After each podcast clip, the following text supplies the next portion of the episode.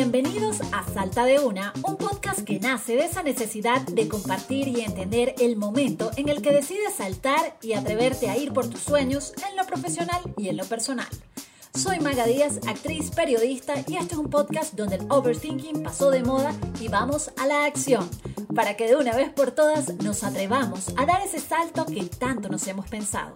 Aquí te vas a poder inspirar a través de historias de mujeres de distintas profesiones que admiro y quiero, como actrices, deportistas, empresarias, comediantes y muchísimas más, donde cada una contará sus saltos, cómo han sobrepasado todos los obstáculos y hasta nos darán algunas recomendaciones. Bienvenidos a la primera temporada de Salta de Una y si quieres disfrutar la versión en video, suscríbete a mi canal en YouTube Magadías.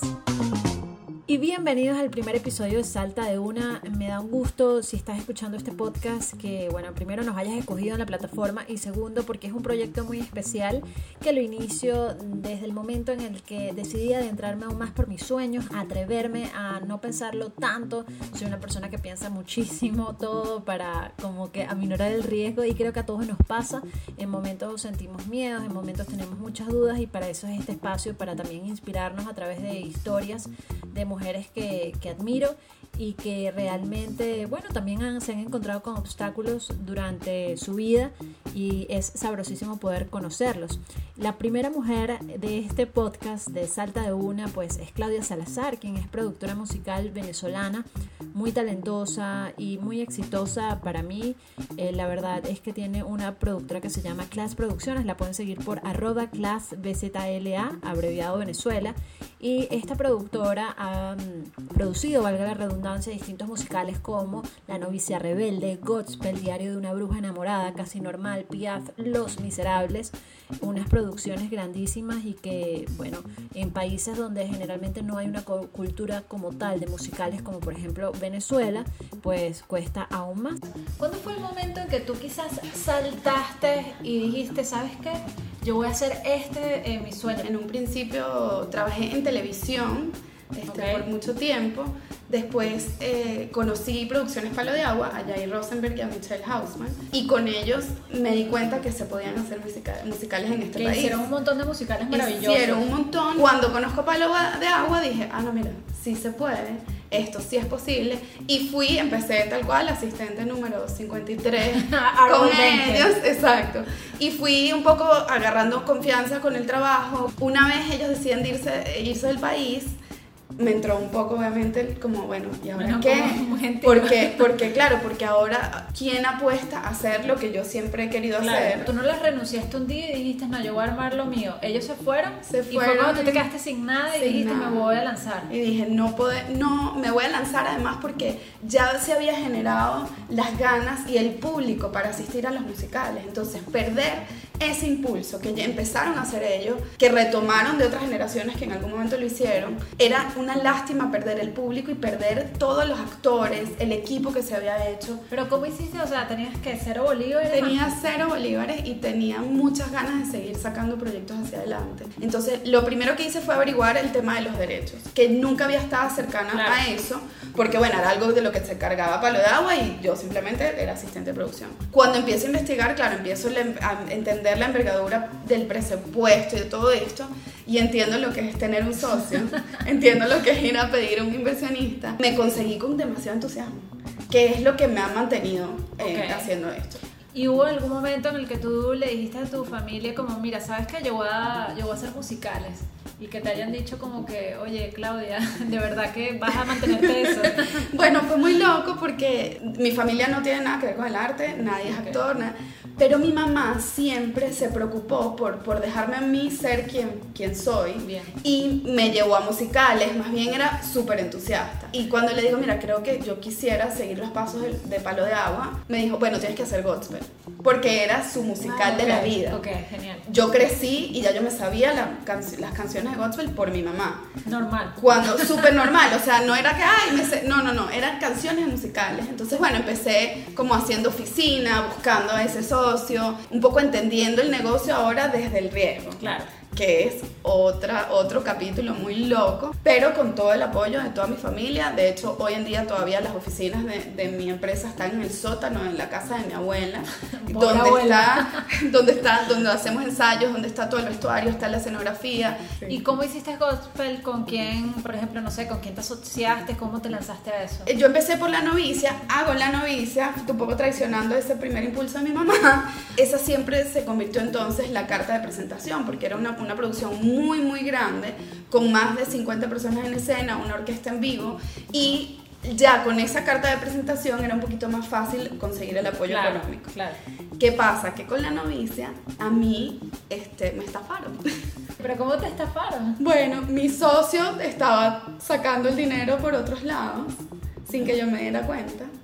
Y pero ya había montado toda la producción y él empezó a sacar. Habíamos estrenado. Okay. Fue muy exitoso. Hicimos otras dos temporadas en el Teresa Carreño. Viajamos a Maracaibo, viajamos a Valencia y éxito total. Cuando yo llego a Valencia, mis otros socios éramos, era mi empresa con, con, mi socio directo y un tercero. Me llaman y me dicen, mira, claro, el dinero está saliendo y creo que es tu socio. No. ¿Y cómo hiciste? ¿Cómo lo confrontaste? Fue horrible. Creo que fue uno de los momentos, un breaking point para mí, porque además era mi pareja. No. Entonces, entonces fue como un poco entender qué era esta traición, no solamente a nivel profesional, pero a nivel profesional. Claro, alguien que, con quien tú confías tanto que te deje así de la nada. Sí, y ya yo había empezado a hacer otra producción, ya yo tenía un equipo de gente ensayando para estrenar otro musical. Ya, pero este señor te dijo, sí, yo, yo te estafé o no, nunca. Bueno, la, su, su justificación fue, no, yo estaba reinvirtiendo nuestro dinero. Esa fue. Por supuesto, no, no. O sea, obviamente la reinversión era como para era personal para él. Y fue un momento donde, claro, yo no tuve opción sino seguir adelante porque tenía un equipo de gente que estaba confiando en mí. Wow. Para otro proyecto. Y con un guayabo encima de paso. Personal y profesionalmente yo me cuestioné de que si yo no sabía lo que estaba haciendo o, o es que esto era la, la, norma en la vida, porque lo último que te va a esperar es que una persona tan cercana te traicione, ¿no? Claro. Porque en los negocios sí es verdad, es una opción y, y no, hay, no hay ataduras más allá de lo, del, del, del negocio. Pero a nivel personal fue un golpe muy duro. Pero el conseguir como 20 seres humanos que a pesar de eso a las que les fui muy franca, o sea, fue mira, esto está pasando, yo claro. creo en ustedes, me toca pedirles que crean en mí porque yo no me voy a dar por vencida. Y fue una gente que ensayó durante un año. No, además que debes haber sentido como un vacío y, y, si te paraste de ahí dijiste puedo con todo. Sí, igual me cuestioné durante todo el camino y creo que siempre lo voy a hacer porque siempre está el gusanito de la duda de qué va a pasar ahora, porque siempre me han pasado cosas con todas las producciones.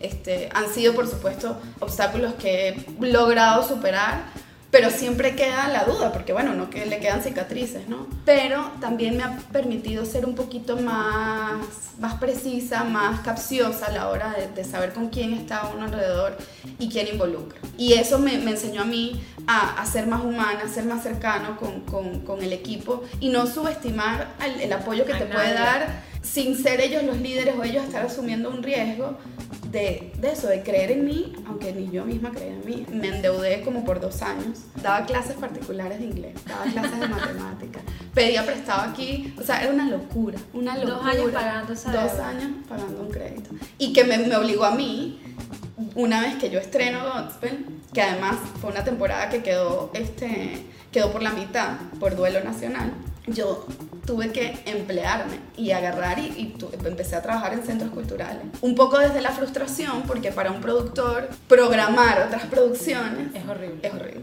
Cuando dices eso de que estuviste dos años pagando una deuda y haciendo maromas, o sea, tú desde ahí, todo el mundo, uno es suficiente para lo que quiere. Sí. O sea, tienes que plantearte la manera de eh, hacerlo. Sí, hacerlo sí tienes que entender que no hay espacio para para parar y, y, y, deprimirse, tú tomas el camino de desistir y decir, bueno, no sirvo para esto, o lo conviertes en una oportunidad. Y para mí fue una oportunidad gigante de aprender, me convertí, yo no soy administradora, pero me convertí en la mejor administradora posible, me convertí en súper vigilante de, de, de, los números, claro. no, que son no, bueno, fastidio. Y, no invertir con un novio. Exacto.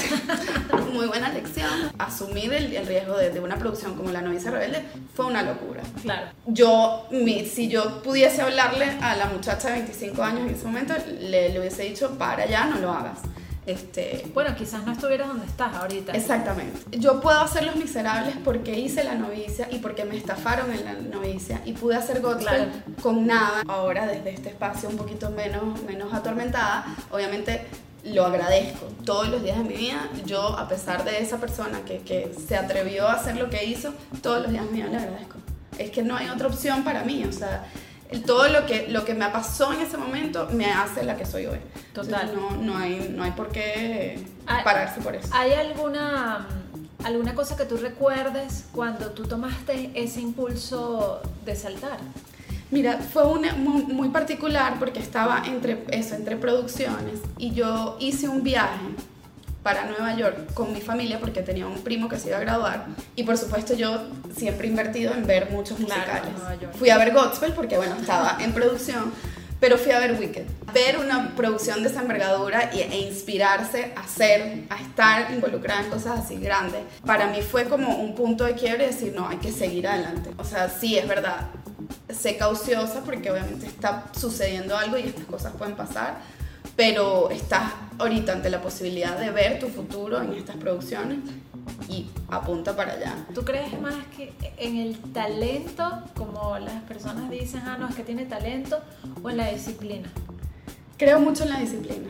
Muchísimo, muchísimo. Creo que sí tienes que tener una dosis de, talento. Claro. Este, pero la disciplina te lleva más lejos, porque la disciplina no tiene ego.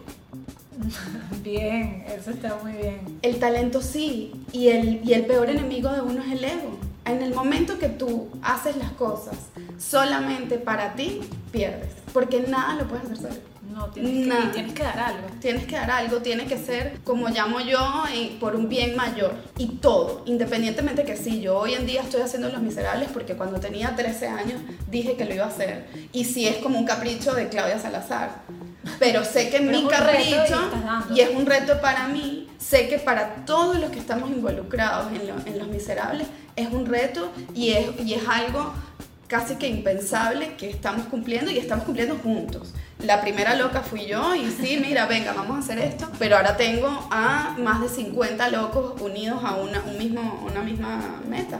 ¿Hay alguien que te haya dicho así en esa producción como que nunca espero estar allí o que esto era posible, que tú hayas satisfecho una necesidad de esa persona? Todos, todos los que estamos involucrados todavía nos pellizcamos todos los días para saber que lo estamos haciendo. Inclusive el, el director, que es un director internacional, la ha hecho siete veces, todavía agradece ser parte del proceso de los miserables en Venezuela. Claro, es cuando dices el arte tiene más sentido y en momentos tan complicados como los que vive el país. Totalmente, totalmente. ¿Qué le dices a la gente que está viendo esto y dice, ¿sabes qué? Me lanzo. Láncense, láncense. O sea, no hay, no hay opción sino... la peor tarea es la que no se hace. ¿Hay alguna canción que tú recuerdes eh, que te inspire? Suena muy capaz, muy gallo y muy de mi mundo, pero para mí cuando vi Wicked hay una canción que se llama Define Gravity que es desafiando la gravedad. En ese momento donde todo me jalaba a para, todo me jalaba a deprímete, a tírate en el suelo, enciérrate, era desafiar completamente mi alrededor, mi, todo el que me decía para allá. Fue muy emblemática porque se convirtió en mi himno, o sea, yo me obligué a escucharla y a entender que había llegado a mi vida, además porque fue musical que vi en ese momento, no, no es que lo vi en ese momento, me inspiró a seguir adelante y además esa canción fue tal cual, mira, agarra la fuerza donde no está, aunque todo esté en contra. Un gustazo haberte tenido, Claudia, en Salta de Una. Ya saben, si quieren ver literalmente a Claudia saltar, váyanse a la versión en video en YouTube en mi canal Maga Díaz. Y si quieren, también me pueden seguir por arroba magadilo en todas las redes sociales. Y nos escuchamos y, o nos vemos en otro episodio de Salta de Una.